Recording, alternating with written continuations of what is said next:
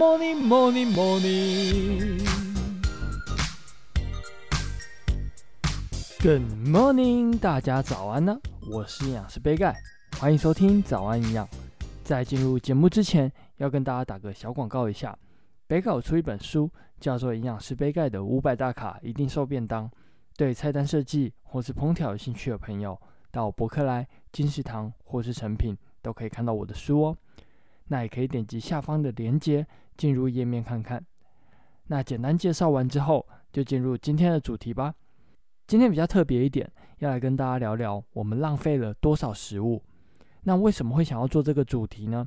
主要就是前几天我到了一间国小做营养教育，主题就叫做“浪费食物的故事”。希望透过这个营养教育，让小朋友们珍惜食物，什么食物都要吃，不要浪费。进而达到均衡饮食的目标。那其实，在国外有一个纪录片，就叫做《浪费食物的故事》（The Story of Food Waste）。看完之后，我觉得蛮震惊的，所以这边也分享一下我查到的资料，希望让大家可以重视食物浪费这个议题。经过联合国粮食和农业组织的统计，每年全球将近有十三亿吨的食物被浪费，十三亿吨相当于全球三分之一的食物哦，等于就是这些食物直接被丢到了垃圾桶，这是一件非常恐怖的事情。非常多的食物都被浪费掉了。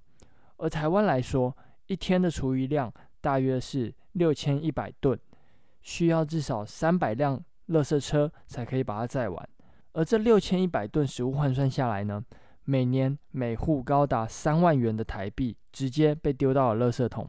换句话说啊。省下这些食物，每年就等于省下了三万元。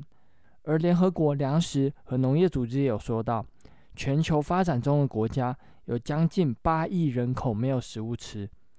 八亿人口是非常多诶，将近全球有十分之一的人没有食物吃，这是非常恐怖的一件事情，也是我无法想象的。